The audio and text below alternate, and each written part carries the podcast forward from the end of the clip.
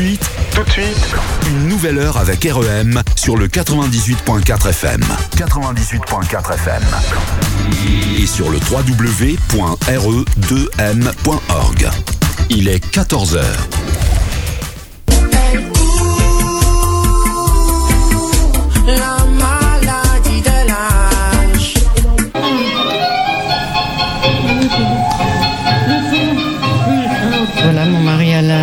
Maladie de Parkinson depuis 15 ans.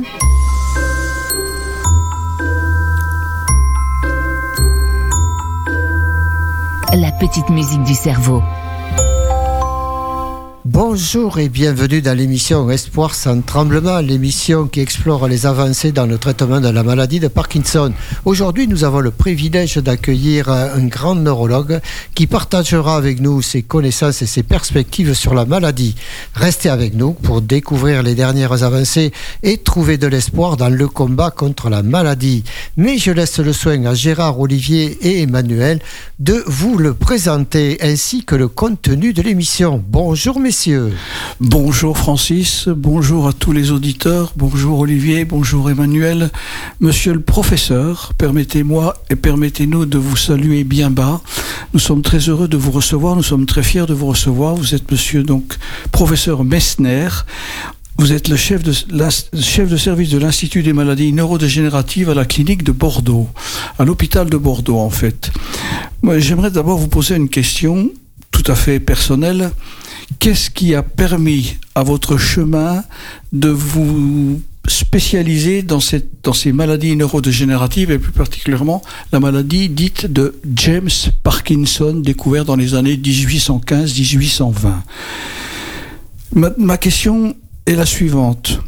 Pouvez-vous nous donner des exemples précis sur les raisons qui vous ont poussé à partir dans cette direction. Aujourd'hui, nous savons que la maladie de Parkinson en France couvre à peu près 250 000 patients qui ont cette pathologie. Dans le grand département, dans la grande région d'Aquitaine, il y a environ 10 000 cas recensés, dont 3 000 exclusivement dans le département de la Gironde, c'est-à-dire le 33. Monsieur le professeur, merci d'être venu à notre rencontre. Je vous laisse la parole. Merci beaucoup. C'est vraiment un grand plaisir d'être parmi vous aujourd'hui et de partager avec les auditeurs des renseignements sur la maladie de Parkinson pour donner aussi de l'espoir par rapport à ce qui est en cours de se produire en recherche. Alors comment moi je suis arrivé euh, dans ce sujet, la maladie de Parkinson? Ben, En fait, c'est un pur hasard. Pour, pour, être très très sincère, ce qui s'est passé, c'est que j'avais toujours pendant mes études médicales une fascination pour la neurologie. Et d'ailleurs, euh, étant allemand avec une formation qui s'est qui s'est euh, produite exclusivement euh, à Berlin, y compris mon, mon internat, j'ai eu l'occasion de faire un stage à Montpellier. Et ce stage avec, en neurologie m'a vraiment permis de, concrétiser cet amour pour, pour la neurologie. Et puis, j'ai déposé une candidature à la Charité, à, Berlin, à la fin de, mes études médicales, pour devenir neurologue. Et puis, finalement, à l'époque, c'était c'est vraiment une très très grande clinique, un très grand département. Ils cherchaient quelqu'un pour s'investir dans la maladie de Parkinson. Et comme ça, finalement, mon parcours s'est développé. Et puis après, euh, je suis quelque part tombé amoureux de, de ce sujet qui me passionne et que j'ai essayé de d'aborder euh, à plusieurs, euh, avec plusieurs angles, à la fois avec une recherche, on va dire, fondamentale pour comprendre les mécanismes, et puis une recherche qui implique les patients pour comprendre les symptômes, l'impact des symptômes, la progression des symptômes et l'efficacité des traitements. Bien sûr, donc je précise aux auditeurs de la radio de l'Entre-deux-Mers 98.4 que nous n'avons pas un professeur, mais nous avons le professeur et il est avec nous. Merci. Je vais laisser la parole maintenant à Olivier. Bonjour à tous, merci Gérard pour cette belle introduction. Effectivement, aujourd'hui, on a la, présence éminente du professeur Meissner, donc on est vraiment ravis, on le remercie encore une fois. Il euh, faut rappeler aussi que l'émission est parrainée par le professeur Tison, que je crois que vous connaissez bien. Bah, c'est mon père, quelque part spirituel, c'est lui qui m'a permis de grandir en France et c'est lui qui m'a après euh, laissé aussi la place pour euh, prendre quelque part sa place parce que c'est en effet euh, le professeur Tison qui avait euh, mis en place euh, tout ce qui est autour du Parkinson et des syndromes parkinsoniens à Bordeaux et qui, euh, à partir de 2005, euh, je commençais à collaborer avec lui et puis au fur et à mesure, il m'a laissé la place, ce qui m'a permis à partir de 2012 de, de mettre en place le centre expert Parkinson. Oui. D'accord. Olivier, on pourrait, avoir- on pourrait peut-être avoir deux parrains. hein. Oh oui, on peut avoir deux parrains. Les deux, les deux parrains, au lieu de- d'habitude c'est deux marraines dans les contes de fées. Là, ça serait deux parrains. Est-ce que vous souhaiteriez devenir parrain de l'émission, professeur? Aussi? Oui, oui. Oui, ben voilà. Merci. Oui. Merci de nous soutenir, c'est tout, ça s'arrête là, rassurez-vous. On ne va pas vous C'est demander gratuit. d'acheter des dragées. C'est gratuit, vous inquiétez pas. C'est sans, c'est juste euh, honorifique. Alors aujourd'hui, on va parler euh, de, de la maladie de Parkinson, bien entendu. On va faire un état des lieux à date un petit peu. On va parler des évolutions qui peuvent y avoir dans, dans la recherche, faire un état des lieux de l'actualité également. On va essayer de, de, partager les bonnes pratiques, comme on essaie de le faire à chaque fois dans, dans cette émission. Et euh, on a aussi la présence, euh, une fois encore, d'Emmanuel Godmet, donc, qui est président de l'association Parkinson Vivre et Travailler. Est- Président fondateur. président et fondateur, tout à fait. Donc, euh, qui va nous partager lui aussi des, des éléments euh, concrets sur ce qu'il ce a pu euh, trouver dans, les, dans la commission veille dans laquelle il, à laquelle il participe. Donc, je te laisserai, ben, je vais te laisser la parole pour que tu puisses euh, dire bonjour aussi à, à tous nos auditeurs, Emmanuel. Bonjour à tous les auditeurs. bonjour, Emmanuel. Oui, je, je- je suis Emmanuel Godmet, donc.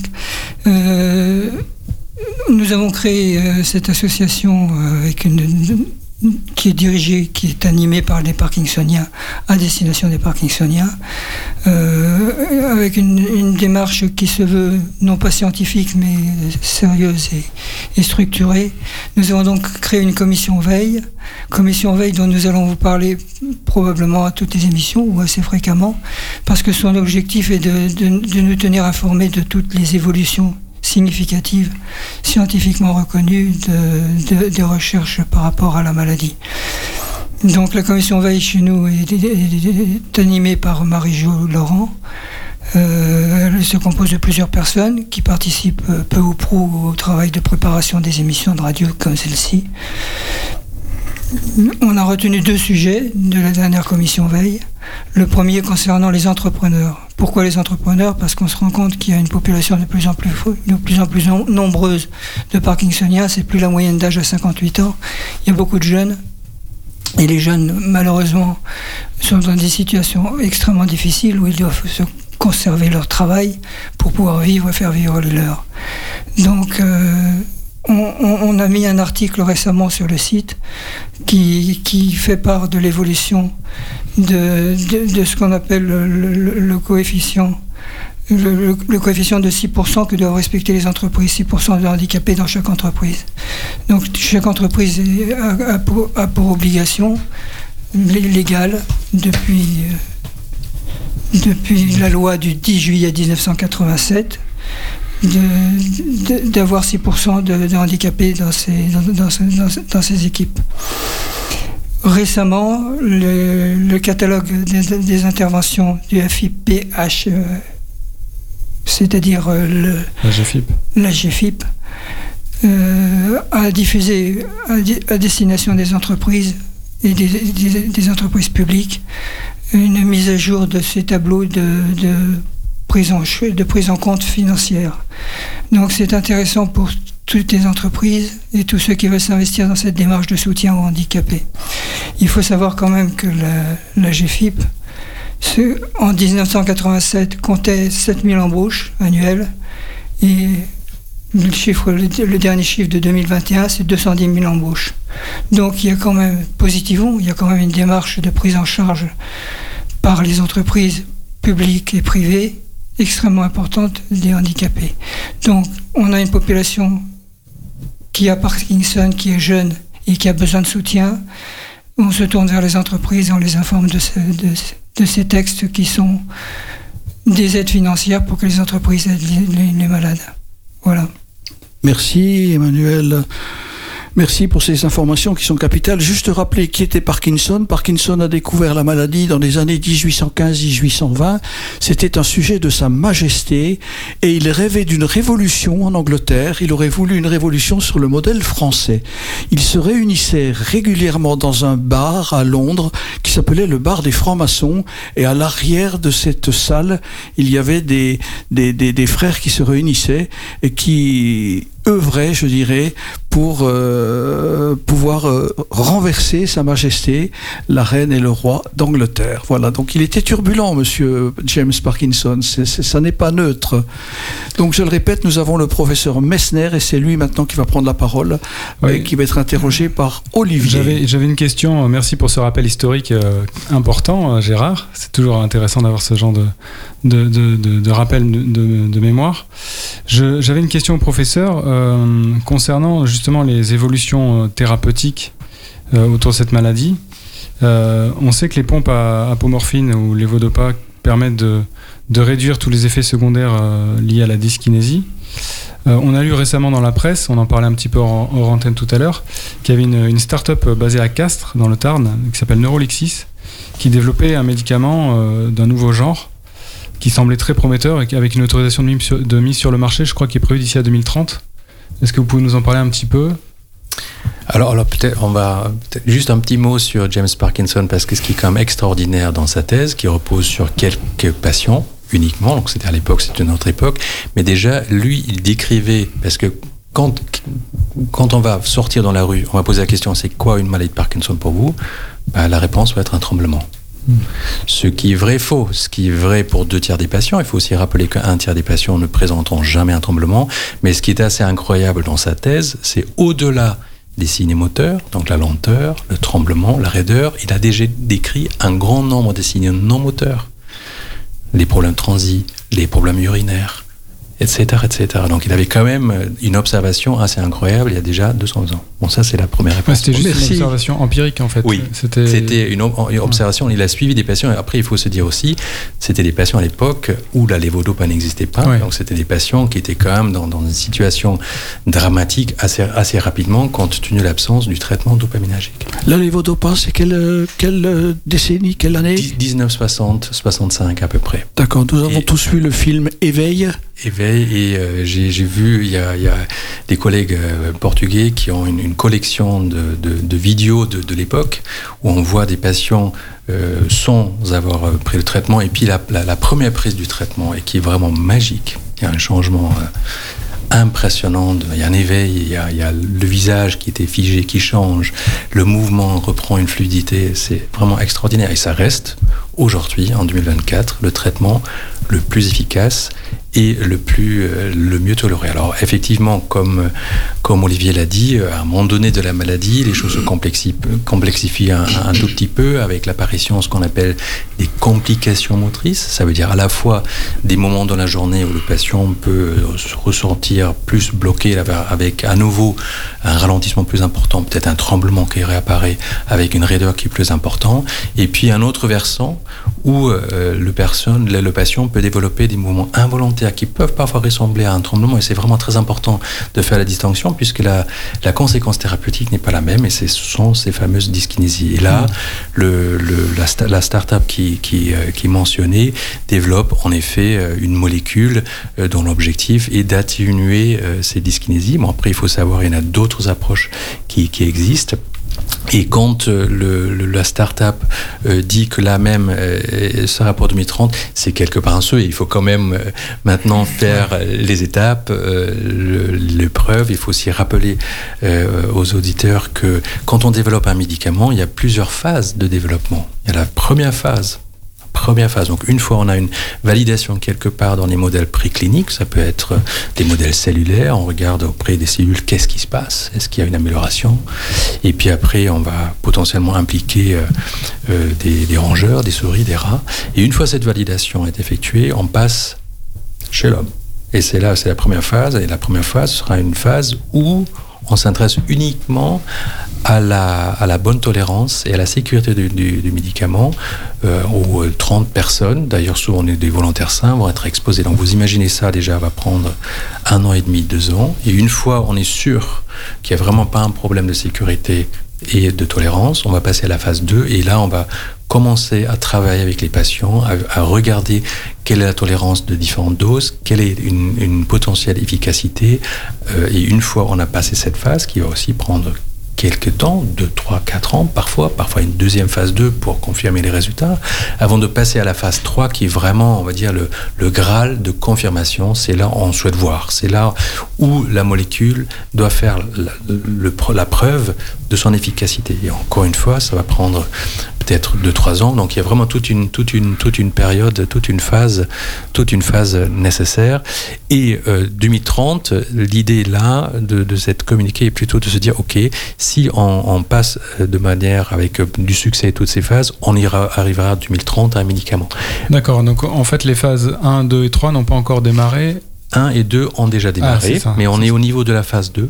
D'accord, donc Et ce qui est toujours la, la grosse difficulté, c'est la phase 3, parce que la phase 3, c'est vraiment la phase où euh, l'efficacité doit être démontrée. Et c'est cette phase qui est considérée par les, les autorités réglementaires quand euh, on, on souhaite obtenir l'autorisation de mise sur marché, donc la disponibilité euh, pour les patients. Donc, ce qui veut dire qu'entre la phase 1 et la phase de l'AMM, il peut s'écouler une dizaine d'années. Une dizaine d'années, il faudrait aussi savoir qu'entre les phases 2 et la même, il y a en neurologie à peu près 80% des molécules qui sont arrêtées, dont le développement est arrêté, parce que ça reste quand même euh, un défi.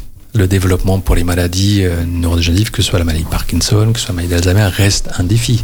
Oui, Parce qu'il y a encore beaucoup sûr. de choses à comprendre, il y a beaucoup de mécanismes aussi à, à comprendre, et d'ailleurs les recherches euh, sur les mécanismes des 20 dernières années se traduisent actuellement dans, dans le développement de nouvelles approches thérapeutiques qui sont totalement différentes par rapport au traitement qui existe aujourd'hui, qui, euh, qui repose principalement sur la dopamine, donc de remplir quelque part les stocks de dopamine qui sont épuisés euh, par, par la maladie, alors que les nouvelles approches, on en parlera certainement tout à l'heure, euh, ont plutôt euh, l'objectif d'interférer avec le processus de la maladie, à aider aux, aux neurones et aux cellules de mieux résister contre ce, ce processus et par ce biais ralentir la progression de la maladie.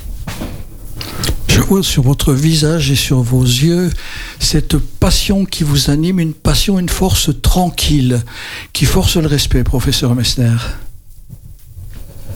Oui, et merci pour ces précisions vraiment, vraiment importantes parce que c'est vrai que quand on lit la presse, on a tendance à, à voir tout de suite le côté, euh, à anticiper les étapes et à voir le côté positif euh, en premier et mettre de côté tous les, tout, tout ce qui est euh, lié à la recherche et, et à la mise sur le marché de ces médicaments qui peuvent parfois prendre du temps. Même si dans les articles en général ils nuancent les propos, c'est toujours bien d'avoir l'avis d'un expert euh, sur ces sujets-là. Il y, a un, il y a un autre euh, exemple qui a récemment fait beaucoup couler de l'encre, c'est euh, cette neuroprothèse Oui. implantée chez un patient avec une maille Parkinson, avec un profil très particulier, qui avait déjà une maladie depuis une trentaine d'années, il a eu 65 ans, donc vraiment une, une, une apparition de la maladie très très jeune, donc ça aussi c'est quelque chose que- qu'il faudrait qu'on rappelle euh, aux éditeurs, que la maladie elle n'est pas limitée à des, à des sujets qui ont 70 ou 80 ans, tout au contraire, il y a tout un tas de, de- de tranches d'âge qui sont concernées avec les problématiques que M. Godmet avait, avait évoquées sur l'activité professionnelle, le maintien, l'adaptation et tout ce qui va, tout ce qui va, tout ce qui va de pair. D'accord, tout ça c'était une collaboration entre Lausanne et la France, je crois. Tout à fait. C'est une collaboration entre Bordeaux et, et Lausanne. Euh, C'était une étude principalement qui s'intéressait prin- principalement aux mécanismes de la marche euh, qui sont euh, qui sont impliqués dans la maladie de Parkinson. C'est pour ça qu'en fait, quand on re- quand on lit la publication telle qu'elle est, elle repose principalement sur des données chez l'animal. Donc là, il y a vraiment une caractérisation des mécanismes, comment ça se passe, comment ça se passe la coordination entre le cerveau et les jambes euh, pour la marche, comment ça se passe euh, quand il manque la dopamine et comment avec cette neuroprothèse qui mesure quelque part l'activité musculaire et qui donne, qui analyse quel va être le prochain pas et qui donne des impulsions au niveau de la moelle pour améliorer la marche. Et en fait, euh, c'est toujours important, une fois quand on a un résultat intéressant et pertinent chez l'animal, quand même, de le valider chez les patients, parce qu'à la fin, qu'est-ce qu'on souhaite faire? On souhaite améliorer le- quotidien des patients et donc améliorer, euh, les, les- atténuer les symptômes. Et c'est pour ça qu'un patient a été traité de la même manière avec cette neuroprothèse. Donc ce patient, 65 ans, 30 ans de maladie de Parkinson, avec une particularité, ce qu'on appelle le freezing. C'est un, un trouble de la marche où, en, marchant, notamment en passant euh, les portes ou, les couloirs un peu étroits, les patients commencent à, à faire des petits pas et puis à s'arrêter avec un risque de tomber.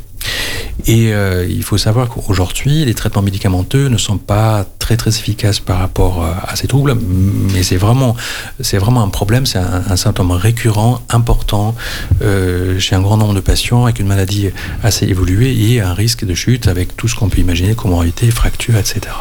Donc vraiment approche pertinente et dans cette étude, ils se sont dit, ok, mais maintenant il faut quand même qu'on voit si ça marche vraiment chez les patients et ils ont traité ce premier patient avec cette qui est, implantée relativement simple au niveau de la moelle et qui euh, donne des impulsions selon l'information captée des jambes. Donc c'est vraiment le patient qui est debout, il y a un signal d'activité musculaire qui est remonté à la, à, la, à la moelle, à cette neuroprothèse, qui va faire une analyse, qu'est-ce qu'il faut faire, et qui va donner les impulsions dont l'objectif est d'améliorer la marche et les résultats chez un seul patient sont assez spectaculaires, très intéressants. Et maintenant, l'équipe de Lausanne, ensemble avec l'équipe de Bordeaux et une équipe euh, aux États-Unis à New York, vont aller plus loin, vont tester euh, cette, cette approche chez un plus grand nombre de patients pour confirmer que ça marche vraiment avant que ça puisse, euh, après, il faut aussi là, je vous ai rappelé les différentes phases, penser qu'il faudrait probablement encore 5 à 10 ans avant que cette technique, si elle est validée, soit vraiment acc- accessible dans le soin courant des patients. D'accord, donc une question, professeur Messner. On parlait de Lausanne, euh, on parle de Bordeaux, donc vous êtes impliqué dans cette euh, recherche qui a été faite et dans cette opération qui a été réalisée sur ce patient? Alors c'est pas moi personnellement, mais c'est le docteur Erwan Bézard euh, du côté, on va dire, recherche. C'est lui qui, qui a mené notamment les expériences chez les animaux. Et puis le professeur Dominique Gueule qui, euh, qui, qui a suivi ce patient dans notre organisation du service, nous avons une équipe euh, un peu plus spécifique qui suit les patients qui relèvent de la stimulation cérébrale profonde. On parlera peut-être aussi tout à l'heure. Donc une technique qu'on applique déjà depuis une trentaine d'années. Il se trouve que ce patient avait déjà une stimulation cérébrale profonde et qu'il était suivi par le professeur Gell et c'est le professeur Gell qui, qui, qui, l'a accompagné dans, dans cette mise en œuvre de cette neuroprothèse et qui sera aussi euh, notre référent pour euh, l'étude qui, qui se profile pour valider ces, observations. Très bien. C'est passionnant. On met, j'ai Francis qui me fait les gros yeux derrière la vitre. C'est l'heure de faire une petite pause musicale. Donc on, on reviendra avec toutes notre questions juste après Calogero et face à la mer.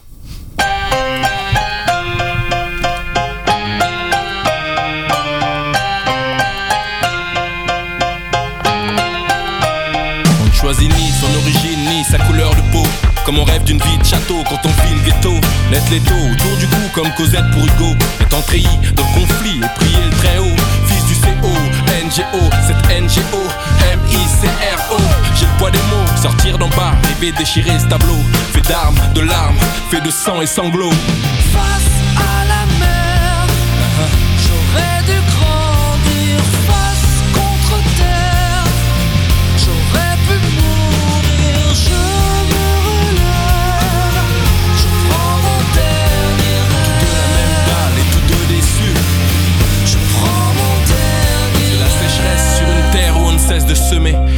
Dans des yeux qui ne peuvent pleurer. J'ai beaucoup de rêves lointains, je me suis tant rebellé. J'ai bu beaucoup de baratin et ça m'a trop saoulé. Dans la vie, il y a l'étape au fond et l'étape à côté. L'étape à un euro ou la tape à l'arracher. Il y a l'état, les RMistes, l'état qu'a t'as fait. Si t'es en bas, faut cravacher, t'as qu'à pas lâcher.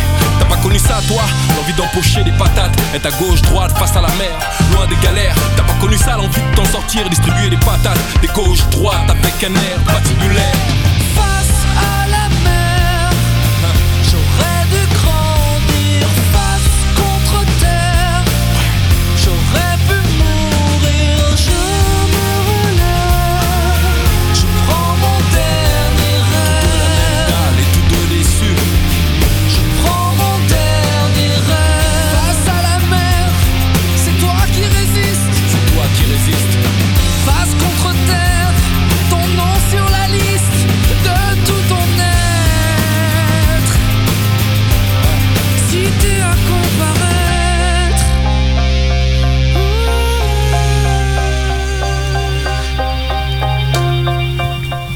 Important cette chanson Face à la mer, c'est l'immensité de il n'y a pas de fin. Et ça, c'est bon pour les, les, les, les Parkinsoniens et les Parkinsoniennes.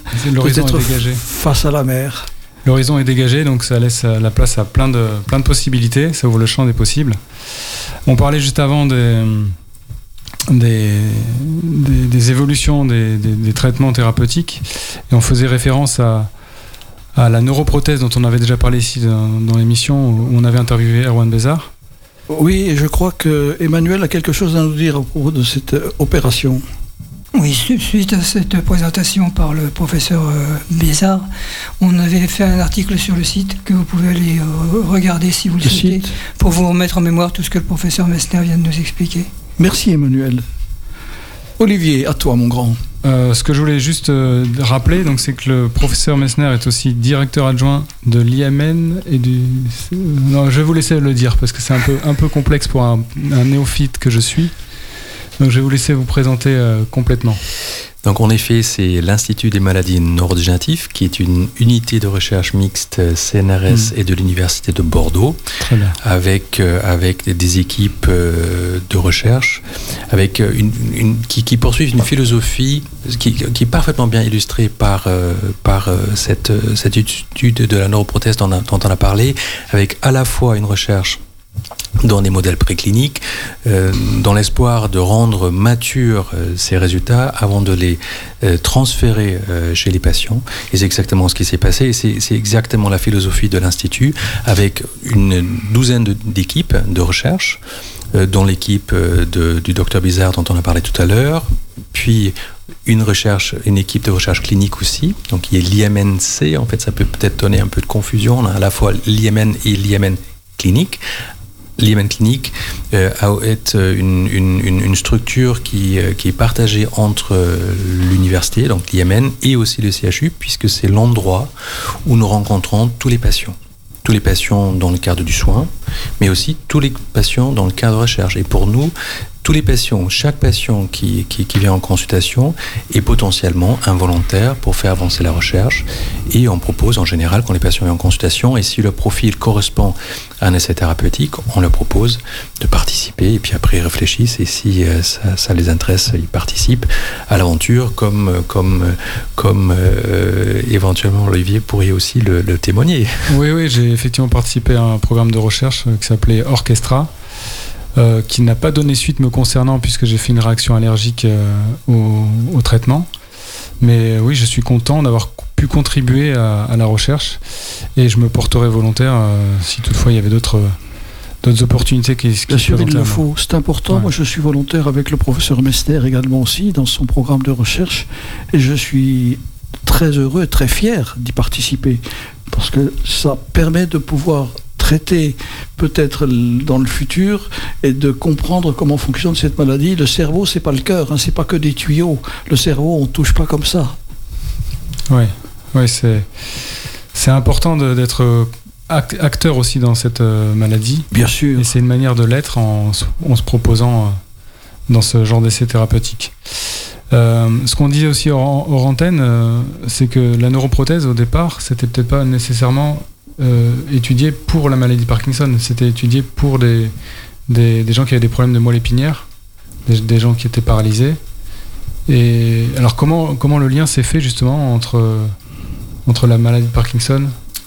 C'était une discussion entre euh, Monsieur Bézard et Monsieur Courtine, qui est le, le Suisse, qui est l'investigateur principal. Euh, et puis ils, ont, ils, se sont rencontrés lors des, lors des euh, congrès, lors des colloques, et puis en discutant. Ouais, discute, c'est toujours pareil. C'est toujours pareil.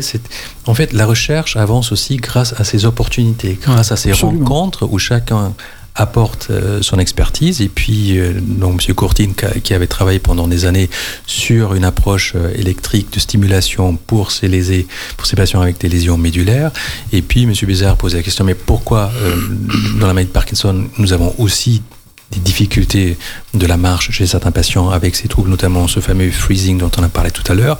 Et est-ce qu'il n'y aura pas une possibilité d'explorer, d'avancer? Et c'est ça qui a, qui a fait démarrer un projet de recherche. Il faut savoir aussi que le fruit qu'on voit publié l'année dernière au mois d'octobre de cette neuroprothèse, ben, l'histoire, elle a commencé il y a une dizaine d'années.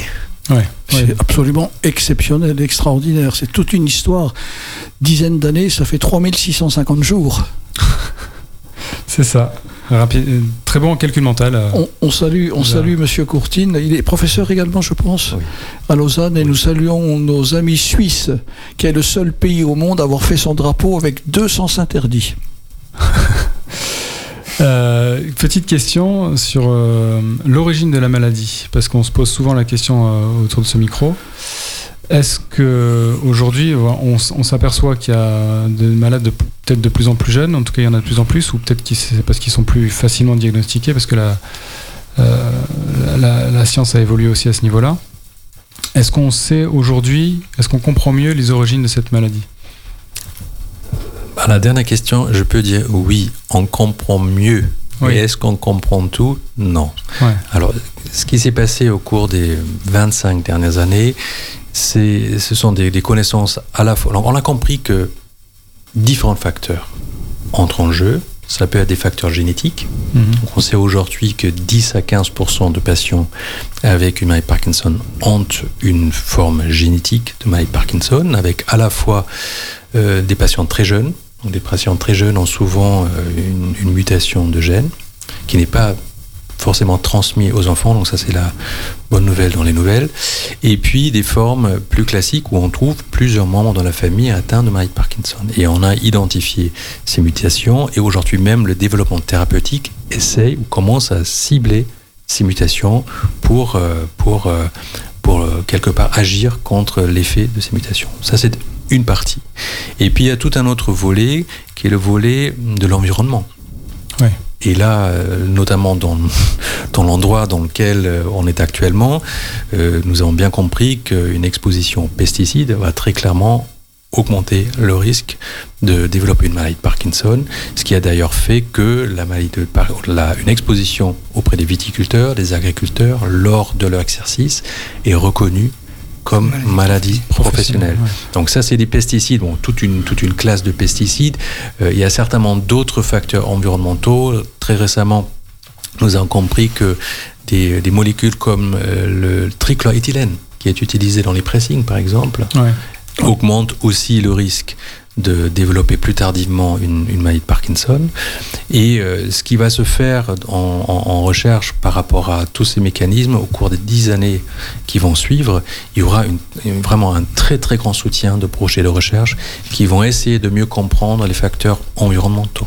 N'oublions pas, professeur, que nous sommes dans la plus grande appellation d'origine contrôlée du monde, 125 000 hectares de vignobles, 58 appellations sur un seul et unique département. Et les premiers touchés sont des viticulteurs.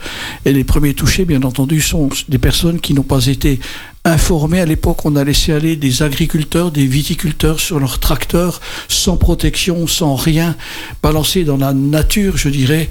Tout ça pour euh, produire du vin, quoi. On en est bien conscient.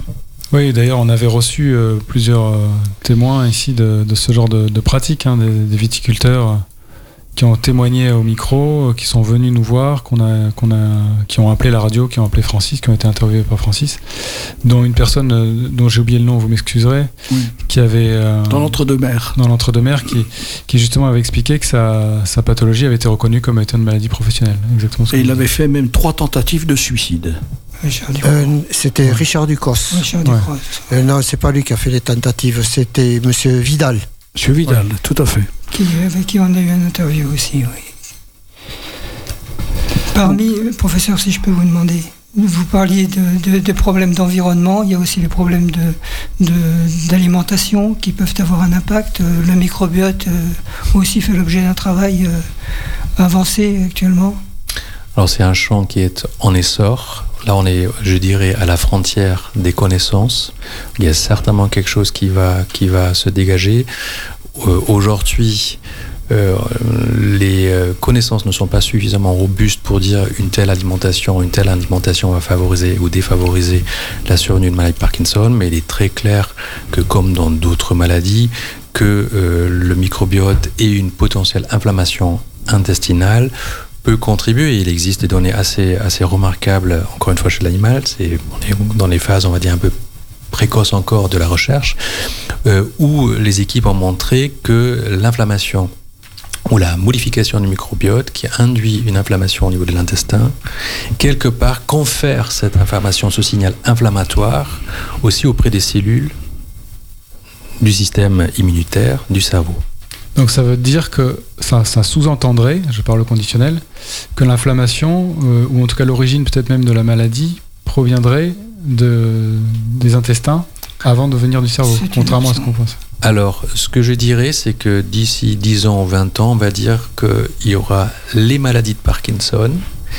Et quand on, aura, quand on aura mieux compris les mécanismes biologiques sous-jacents, on va, on, va, on va avoir compris que oui, un certain nombre de patients vont peut-être débuter la maladie par une exposition environnementale quelconque à, à- à une substance qui va induire cette cascade de maladies qui constitue en fait ce qui se passe dans la maladie de Parkinson et c'est assez vrai pour les autres maladies neuronatives il y a souvent une protéine qui est en question qui change qui est une protéine qui, est- qui a un rôle important donc il y a une protéine dans la maladie de Parkinson qu'on appelle alpha-synucléine, un nom un peu compliqué, mais qui a un rôle très important dans la libération de la dopamine.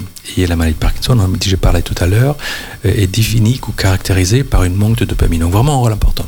Mais ce qui se passe dans la maladie de Parkinson, c'est que cette protéine change sa forme, sa conformation, sa conformation et accumule à l'intérieur des neurones, induit une souffrance et fait en sorte qu'un un grand nombre de neurones ne peut plus résister et va disparaître. Vous parlez, monsieur le professeur, d'une frontière. Est-ce que nous sommes à la frontière ou est-ce que nous sommes à la frontière du no man's land? Ça reste encore une friche euh, assez, assez, assez remarquable et euh, beaucoup de, beaucoup de recherches et de connaissances sont à faire. Je pense aujourd'hui ce qu'on peut dire, c'est une piste vraiment intéressante qu'il faut creuser, mais à partir de là, de donner des préconisations sur votre alimentation, sur euh, les comportements particuliers, c'est trop précoce. Pourtant, on avait, on a, je crois qu'il y a une étude qui a, qui a été publiée justement sur le régime crétois, qui tendait- dit méditerranéen. Mé- méditerranéen, ouais, Oui. qui tendait à, à démontrer justement que ça avait des effets plutôt bénéfiques Oui. euh, sur le microbiote et donc Oui. par votre conséquence sur la maladie de Parkinson. Bah, je, pense là, il y a un petit euh, court-circuit en fait. Ouais. Euh, Aujourd'hui, on on n'a pas encore vraiment bien compris le rôle du microbiote. C'est tellement compliqué parce que même quand vous faites une étude de microbiote, il y a tellement de facteurs qui interviennent. Ouais. L'alimentation, l'environnement. De comparer une étude qui conduit en France avec une étude qui conduit en Indonésie, Ouais. ce n'est pas simple. Ouais. Et à partir de ces résultats, de conclure j'améliore le microbiote, donc il y a aujourd'hui même des greffes de microbiote qui sont, Ouais. qui sont en cours. hein. Il y a des, petites, des, quelques, des, des premières études qui, chez, chez quelques patients, regardent quelle est la tolérance d'une greffe de microbiote. La greffe de microbiote, ça passe par une ma- de la matière fécale, c'est ça Tout à fait, on est bien d'accord. Mm. On est bien d'accord. Bon, après, c'est retravaillé pour être très simple. Ouais. C'est ce que les gens appellent le deuxième cerveau, en fait.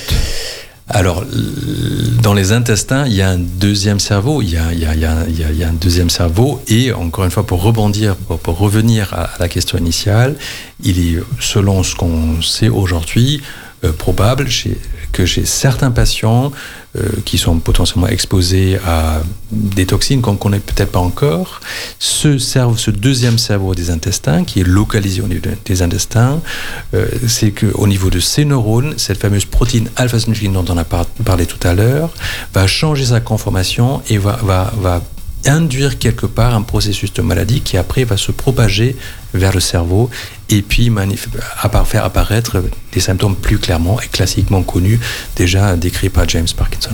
Mais je pense à la fin, on va, on va, on va avoir compris que c'est un mécanisme qui est vrai pour certains patients, mais qui n'expliquera pas l'intégralité des patients parce qu'il y a d'autres facteurs qui, qui, qui entrent en jeu. On a parlé des facteurs aussi génétiques, donc j'ai parlé que des mutations, mais on a identifié d'autres facteurs euh, génétiques qui, euh, qui sont quelque part indépendants et qui vont pas, si on a cette, cette, ce, ce, ce, facteur, euh, provoquer automatiquement la maladie de Parkinson, mais dans la conjonction est un facteur de risque. Donc a- je pense ce qui, la, la, la, la- quelque part, le, message à, à conférer, c'est que chaque patient est différent. Chaque patient est différent par rapport à son évolution. Chaque patient est différent par rapport à l'âge à l'apparition. Et chaque patient est probablement aussi différent par rapport aux mécanismes qui vont provoquer la maladie. Oui, ce qui fait qu'on peut dire qu'il y a plusieurs maladies de Parkinson. Oui. Elle a été prononcée tout à l'heure, les maladies de Parkinson. Oui. Et on- j'ai Francis qui me refait des grands signes, donc on va faire une petite pause musicale à nouveau. On va écouter Claudio Capeo avec L'homme debout.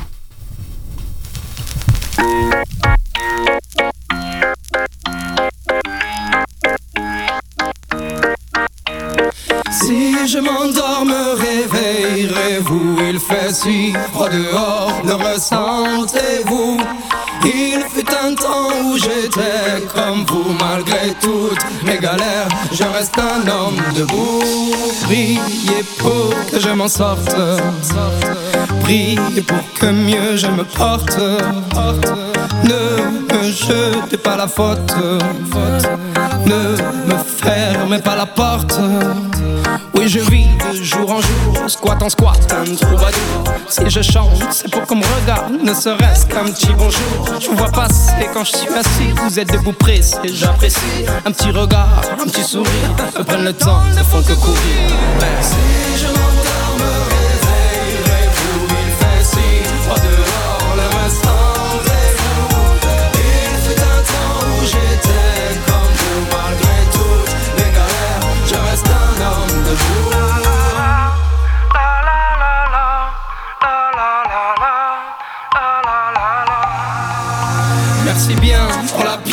ce moment c'est dur, je confesse. Moi je vais m'en sortir, je l'atteste. Un jour avoir un toit, une adresse. Si de toi à moi c'est dur, je stresse. Le moral n'est pas toujours bon, le temps presse. Mais bon, comment faire? À part l'ivresse comme futur, que tes promesses en veux-tu? Voilà ma vie, je me suis pris des coups dans la tronche. Sois sûr que si je tombe par terre, tout le monde passe, mais personne ne bronche.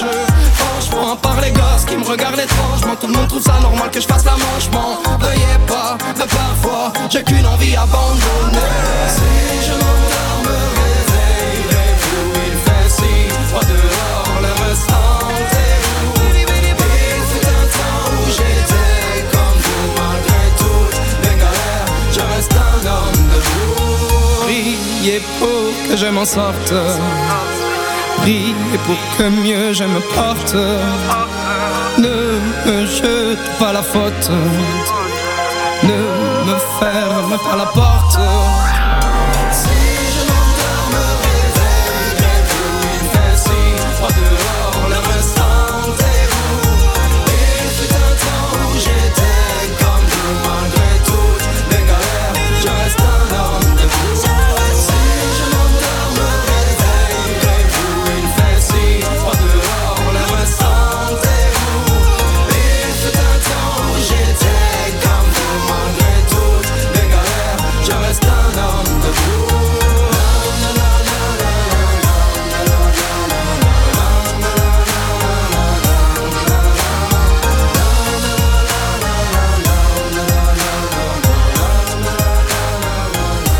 D'être debout, d'avoir les pieds sur terre et la tête dans les étoiles. Olivier, à toi la parole, mon ami. Merci Gérard. Euh, donc on a fait un, état des lieux assez, euh, pas, exhaustif, mais en tout cas assez important sur l'état des lieux de la recherche euh, aujourd'hui sur la maladie de Parkinson. Ce que j'aimerais qu'on puisse re- regarder maintenant, ça serait un petit peu parler des bonnes pratiques. On en parle aussi régulièrement à ce micro. Et euh, avoir l'avis d'un vrai professionnel euh, sur le sujet, ça nous paraît toujours opportun.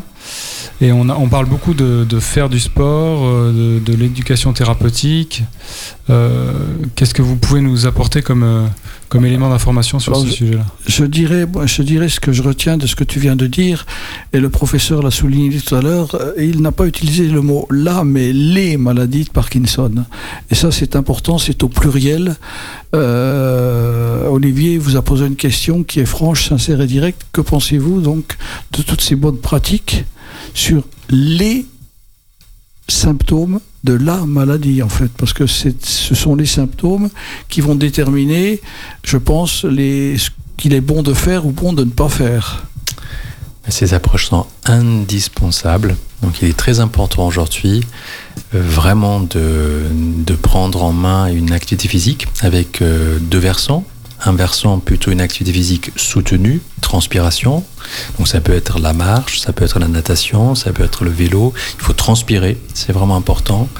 Et de l'autre côté, inversant avec euh, des exercices d'assouplissement, d'étirement. Bon, ça peut être des exercices, mais ça peut être aussi des approches euh, comme le tai chi, le yoga, le qigong. Ce qui est important aujourd'hui à retenir, c'est faire, d'avoir une activité physique est importante.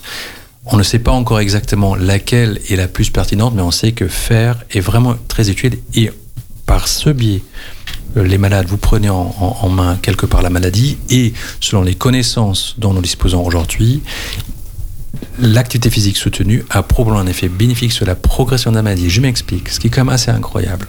Vous faites une activité physique soutenue, vous transpirez.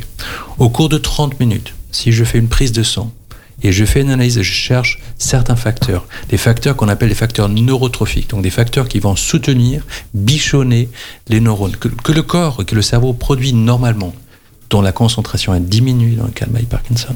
30 minutes d'exercice soutenu, je fais une prise de sang, il y a une augmentation dans le sang circulant de ces facteurs neurotrophiques qui sont indispensables pour le bon fonctionnement du cerveau.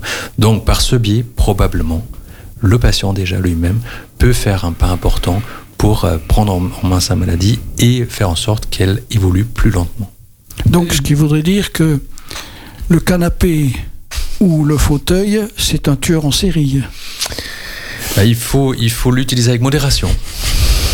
Oui, justement, c'est quoi le rythme euh, de Vous parlez de transpiration. Euh, c'est quoi le rythme? C'est tous les jours? C'est plusieurs fois par semaine? Alors après, il faut, faut pas non plus que ça devienne une obsession. Euh, chacun fait quelque part à son rythme, mais quand même de se, de se mobiliser est très important. Je pense si vous faites des exercices d'assouplissement euh, quelques fois par semaine, c'est très bien. Si a une, deux fois par semaine une activité physique un peu plus importante, c'est déjà très bien. Après, j'ai eu, j'ai suivi des patients où c'est devenu une obsession qui, qui, nous couvrait toute la journée, ce qui peut-être pas non plus très simple parce qu'il faut aussi, euh, et vous êtes mieux placé que moi, euh, savoir qu'une activité physique peut provoquer une fatigue et puis après, mmh. euh, vous êtes fatigué toute la journée euh, après l'activité physique, quel est, quel est l'intérêt ou quelle est votre vie euh, active, sociale? Donc il faut euh, trouver un bon équilibre. Mais bouger est important. Et les activités, excuse-moi, vas-y, vas-y, les, les activités sont importantes de ne pas penser de se rendre malade parce que nous sommes malades. C'est important aussi, ça permet de, de chasser. Euh, moi, je me suis rendu compte qu'effectivement, au bout d'une trentaine de minutes, je transpirais beaucoup, alors que je ne faisais pas des efforts. La marche, par exemple, me fait transpirer comme je n'ai jamais transpiré. La transpiration, quel est l'aspect positif de la transpiration? Mais là, c'est plutôt un marqueur que votre métabolisme euh, arrive à un mode où, selon les données scientifiques dont on dispose, on pense que vraiment c'est ce mode-là qui va permettre de produire ces facteurs dont je viens vous parler, de soutenir le neurone et par ce biais ralentir. C'est quelque part un proxy, c'est une mesure euh, indirecte. C'est un indicateur. Oui. Bon, il y a peut-être quelque chose qu'il faut rajouter, c'est qu'il est important que le malade se fasse plaisir. Indispensable. Parmi les options qu'il qu'il prend, qu'il ne prenne pas celle qui lui est le plus, plus, le plus celle pour laquelle il a de l'admiration, mais celle pour, pour, laquelle il a le plus de, de joie à se réaliser. Et, et encore une fois, aujourd'hui, euh, on sait que faire est important. Si vous faites du tango, si vous faites du yoga, si vous faites du footing, faire est important. Quoi faire Oui, déjà la démarche. Ouais. Ouais, la démarche est mmh. importante. Alors, nous avons déjà fait une émission sur le tango. On fera dans les jours, dans les semaines, qui, dans les mois qui viennent, on fera des émissions sur d'autres sujets. Et le, le, le, rire aussi est important, me semble-t-il, puisque la dopamine, c'est un peu l'hormone du plaisir. Est-ce que le fait de. Enfin, je sais qu'il y a des pratiques comme le yoga du rire, je crois que tu y as déjà participé, euh, Emmanuel. Oui, j'ai eu beaucoup de mal, c'était difficile. Parce que les Parkinsoniens sont plutôt très sérieux, justement, parce que comme ils manquent de dopamine, ils sont de plus en plus sérieux. Et est-ce que le rire provoque le, le, rire, donc permet de sécréter, permet au cerveau de sécréter de la dopamine et donc euh, ça c'est une question. Faudrait-il le, le, démontrer? Alors ce qui, ce qui est vrai, il y a tout un tas de facteurs avec lesquels on arrive à, à faire libérer de la dopamine, dont euh, l'effet placebo dans les essais thérapeutiques, c'est ouais. quand même remarquable. C'est non seulement quand vous exposez un patient à un placebo il va améliorer son score. Donc si on peut aujourd'hui euh, mesurer la sévérité de la maladie par un score, et le score est amélioré par 30%. Et ce Ah qui est quand même totalement remarquable, si chez le même patient, vous faites une scintigraphie spécialisée, un examen spécialisé pour mesurer la dopamine euh, du cerveau, il y a une augmentation. Donc bien entendu, et je pense, Ouais, je, ça, je- ça je veut pense, dire qu'on arrive à se, se conditionner dans le, dans le positif comme dans le négatif aussi. Oui, et je pense la consultation aussi, la c'est là où le- les équipes, euh, c'est pas que le médecin, c'est les équipes pluridisciplinaires, ont leur place de donner un soutien aux patients et ce soutien à mon sens, fait partie du traitement, fait partie que le patient arrive à mieux gérer aussi le stress, l'anxiété qui est très fréquente. On a parlé de la motivation parce que la dopamine elle est impliquée dans la motivation, mais elle est aussi impliquée dans l'humeur, dans, dans, dans la gestion de l'anxiété. Et je pense que ce soutien peut donner les clés aux patients de mieux gérer ces situations, comme d'ailleurs on avait, parlé, tout à l'heure aussi en, off, euh, en complémentaire, les approches type éducation thérapeutique pour vraiment aussi donner les clés aux patients pour qu'ils comprennent ce qui se passe. Parce que l'incertitude, l'inconnu est un problème. Et de mieux comprendre les choses va forcément aussi aider à améliorer la situation. Oui, mais c'est ça, déjà de savoir que faire de l'activité physique euh, permet d'améliorer, enfin de ralentir l'évolution de la maladie, c'est déjà un élément clé très important à, communiquer pour le patient. Bien sûr. S'il ne le sait pas, il reste dans son fauteuil. euh, Tu parlais du rire, moi je parlerais du fou rire, d'un éclat de rire, Oui, oui. d'une crise de rire. Et même euh, les aspects aussi euh, sociaux. On en parlait un petit peu. C'est alors c'est une maladie qui est invalidante socialement parce qu'on a du mal à supporter le regard des autres. Mais euh, je pense que créer du lien permet au contraire de bah, justement de freiner l'évolution de la maladie, de prendre un peu, bah, de, de prendre le taureau par les cornes en quelque sorte et de et de, de faire du bien aussi à, de se faire du bien. C'est très important. Mais ce qui se passe euh, de temps en temps, ce que j'entends souvent quand je vois les couples en, en consultation, c'est que la dopamine, on en a parlé tout à l'heure, elle est impliquée dans la motivation. Motivation, ça veut dire aussi de, de prendre l'initiative. Hmm. Et il y a un certain nombre de patients qui ont beaucoup plus de difficultés à se donner une initiative et qui sont quelque part poussés par, euh, par, par les dents, par, par la famille, par le conjoint. Et là, il faut aussi trouver un, un bon équilibre pour ne pas quelque part s'endormir, Ouais. pour rester euh, dans une vie sociale stimulante qui peut aussi apporter une aide à mieux gérer la maladie. Hmm. Mais c'est pas simple. Oui, oui, mais c'est pour ça qu'il y, a- il y a des initiatives qui existent, qui ont, qui ont été lancées par France Parkinson. On en, avait lancé- on en avait parlé ici aussi. Pour tout ce qui est euh, activité de club sportif, euh, le ping-pong notamment, euh, qui est reconnu pour la, euh, permettre d'avoir une certaine dextérité, euh, une coordination entre les jambes et les, les pieds, et puis rencontrer des gens euh, comme nous en fait, et se rendre compte qu'on n'est pas tout seul et, et libérer euh, le tabou qu'il peut y avoir autour de ça. Bien sûr, bien sûr. Et puis il y a l'activité sexuelle aussi, euh, qui joue un rôle important, je pense, dans, dans toute pathologie au long cours, puisque ce n'est pas un 100 mètres que nous parcourons, puisque nous sommes nous-mêmes parkinsoniens, c'est un marathon, un marathon qui ne se termine jamais. Le terrain est glissant. Oui, mais c'était la Saint-Valentin hier. Il fallait effectivement l'évoquer. En, de- en 2021, professeur, vous avez évoqué le nettoyage du système lymphatique. La règle des 7-7-49, c'est-à-dire tout, ce qui est, euh, tout ce qui est sommeil, tout ce qui est récupération. Vous pouvez peut-être nous dire quelques mots parce que très nombreux parmi nos membres, il y a des gens qui ont vraiment du mal à, à mener une nuit complète. Oui. Euh, en fait, le, système lymphatique, c'est un système qui, euh, euh, est à l'extérieur des cellules du cerveau. On, on ne sait pas encore énormément de choses dans la maladie de Parkinson. C'est vraiment plutôt des connaissances grâce, grâce à la maladie d'Alzheimer. En fait, ce qui se passe au cours du sommeil, c'est que, encore une fois, les protéines dont on a parlé déjà tout à l'heure, il y en a certains dans la maladie d'Alzheimer qui accumulent à l'extérieur des cellules. Et le sommeil est capital pour quelque part, à travers de ce fameux système lymphatique, nettoyer cet espace autour des cellules. Et, euh, et c'est là où le sommeil ou un, mauvais sommeil, euh, au moins pour, pour la maladie d'Alzheimer, pourra pour, potentiellement un impact. Là, en l'occurrence, c'est- euh, aussi monsieur, monsieur Bézard qui a un projet de recherche financé par la communauté européenne pour adresser cette question dans, dans la maladie de Parkinson, mais on n'a pas encore vraiment de connaissances. Après, je suis totalement d'accord avec vous, le sommeil est un sujet important et c'est pour ça que en consultation, il faut systématiquement poser la question sur la qualité du sommeil et de voir comment, euh, si euh, la qualité est mauvaise, on peut l'améliorer. Et comment on peut l'améliorer justement? C'est très individuel, ça va dépendre. Ouais. Il y a certains médicaments qui peuvent provoquer des, des troubles du sommeil, notamment une classe de médicaments qu'on appelle les agonistes dopaminergiques qui peut provoquer des insomnies. Les patients qui se lèvent à 1 heure, 2 heures vont jouer sur la, sur la, sur la tablette euh, Ouais. avant de se coucher à 5 heures. Et puis, euh, il y a parfois une agitation du sommeil qui est liée à un mécanisme assez intéressant, qui, intéressant mais qui peut, qui peut être dérangeant. En fait, euh, quand nous tous on, on, on- on rêve, on est paralysé, on ne bouge pas. Mais le patient de Marie Parkinson, il vit son rêve, il n'est plus paralysé. Il hurle, il crie, il rigole, il frappe, il se bagarre avec parfois le, le conjoint, il se barre parfois avec euh, la table de nuit.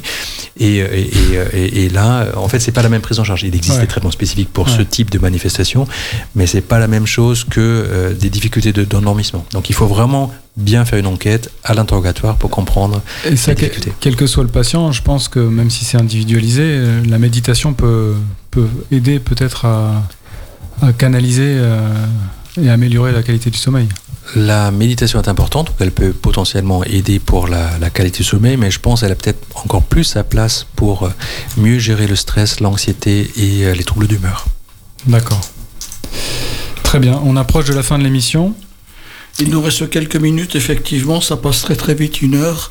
Euh, on a supprimé le troisième morceau de musique parce que, monsieur le professeur Messner, ce que vous nous dites est tellement important, il y a tellement d'auditeurs qui nous écoutent et qui vont prendre des mesures peut-être pour changer leur mode de vie, leur mode de comportement, euh, apprécier, à faire apprécier. Déjà reconnaître la maladie en tant que telle, je pense que c'est important de, de ne pas cacher la maladie. Qu'est-ce que vous pensez de, de ces personnes qui cachent la maladie, qui ne veulent pas qu'on le dise, qui, qui sont réfractaires? Personnellement, je n'ai pas de conseils euh, très clairs à donner aux patients parce que là, encore une fois, chaque individu est différent, a été différent dans sa vie avant la survenue de la maladie. Euh, J'accompagne un grand nombre de patients qui n'ont jamais dit quoi que ce soit à, l'entourage un peu élargi. Il y a d'autres patients qui sont très communicatifs parce que c'est important pour eux, parce que ça leur facilite aussi de gérer la maladie. C'est vraiment très individuel et je ne me permettrai pas un conseil euh, fort à cet égard. À ce sujet, bien sûr, ça reste chaque, chaque personne est libre de pouvoir gérer lui-même. Il n'y a pas de méthode miracle, il n'y a pas de remède miracle. Chacun va puiser son énergie et sa force là où il semble la trouver. Très bien, merci à tous. En tout cas, je pense qu'on a, on n'a pas. Le sujet est vaste, donc on n'a pas, on, on aurait encore le temps de- d'en parler pendant une heure au moins. La prochaine émission, c'est le 21 mars, me semble-t-il. C'est bien ça? Absolument. Donc le troisième jeudi du mois sur Radio Entre-deux-Mers. Euh, Et Sylvain Vernet, neurologue, euh, sera présent avec nous. Très bien. Pour cet euh, après-midi, il est neurologue. Il travaille également avec le professeur Messner. Non, mais c'est super. On a entouré d'experts. Ben, c'est tout à fait normal. Peut-être un troisième que- par un. Non, mais ce qui est important, c'est de pouvoir euh, euh, vous donner la parole aussi à vous, les auditeurs, de pouvoir euh, nous téléphoner, prendre des renseignements, afin que l'on puisse vous être utile. Merci Gérard, merci professeur, merci Emmanuel. Francis, je te laisse le mot de la fin. Merci beaucoup, messieurs. C'était très intéressant et très formateur. Ben, surtout, il y a très peu de radios qui osent parler, je dirais, comme nous le faisons avec franchise et en faisant venir des, sommités, des sommités importantes. Et je tiens personnellement à remercier le professeur Mester et remercier l'hôpital Pellegrin de Bordeaux et l'université de Bordeaux de nous l'avoir laissé libre pendant cette heure. Merci à vous toutes, merci à vous tous. Passez un très bon vendredi, un très bon week-end et puis pensez à vous faire des bisous, des câlins, c'est important.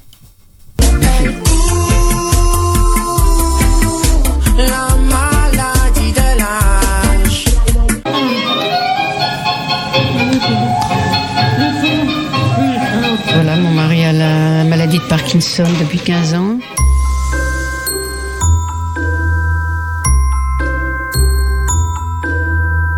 La petite musique du cerveau.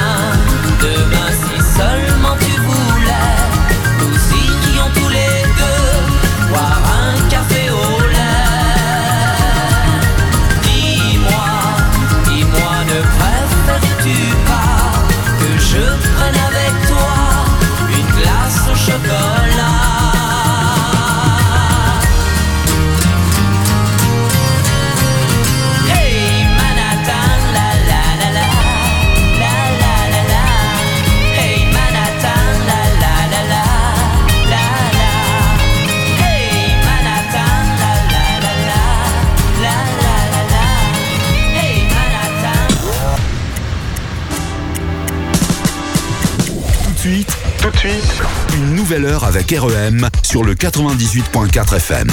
98.4 FM. Et sur le www.re2m.org. Il est 15h.